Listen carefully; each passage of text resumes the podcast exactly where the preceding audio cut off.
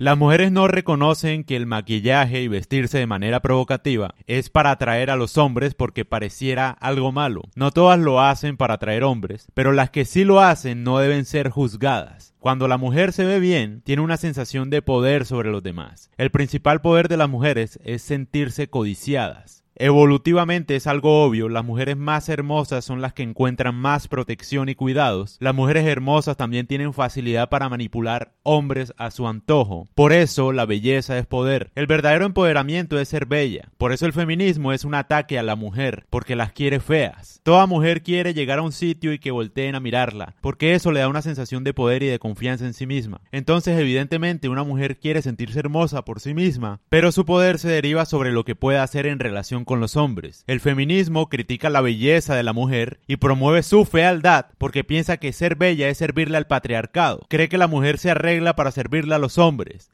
De esta manera se puede ver cómo la retórica feminista en realidad tiene sus raíces en el rechazo al deseo femenino. La retórica feminista inculca el odio propio en las mujeres. Desafortunadamente no pueden desprenderse de su deseo de querer atraer hombres. Es innato, evolutivamente ventajoso. Es por eso que muchas mujeres feministas promueven ser groseras, descaradas o desagradables, porque están rechazando la feminidad que atrae a los hombres. El punto es que los hombres siempre van a querer atraer mujeres, y las mujeres siempre van a querer atraer hombres. Polaridad y naturaleza en su esplendor.